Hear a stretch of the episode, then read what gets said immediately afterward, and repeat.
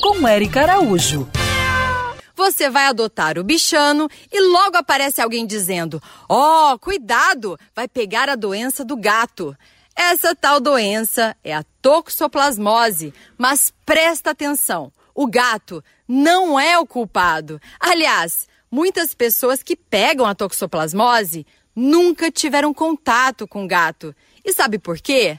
A médica veterinária a doutora Daniela Duarte, especialista em felinos, vai explicar. Embora muitas pessoas achem que a forma de adquirir toxoplasmose é através do contato direto com gatos, a principal forma de adquirir toxoplasmose é através da ingestão de alimentos contaminados que não foram higienizados adequadamente, como frutas, verduras e legumes, a ingestão de uma água que não é filtrada e a ingestão de carne crua ou mal passada. Não lavar as mãos antes de consumir alimentos ou levar a sua mão à boca antes de lavar, principalmente depois de mexer em terra, em solo, também pode ser uma forma de se contaminar com toxoplasma. Agora na pandemia, está ficando muito claro que os cuidados com a higiene previnem essa e muitas outras doenças. Né, doutora Dani? A prevenção é algo muito simples. Precisamos higienizar nossas frutas, legumes e verduras de forma adequada antes de consumi-los, evitar o consumo de carne crua ou mal passada, realizar a ingestão sempre de uma água filtrada e tratada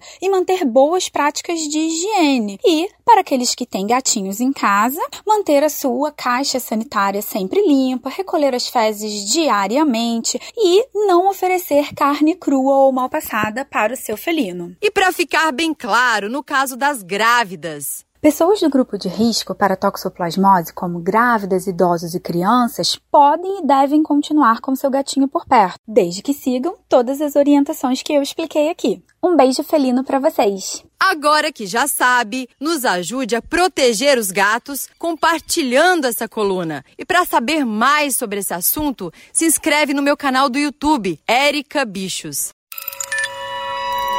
Quer ouvir essa coluna novamente? É só procurar nas plataformas de streaming de áudio. Conheça mais dos podcasts da Band News FM Rio.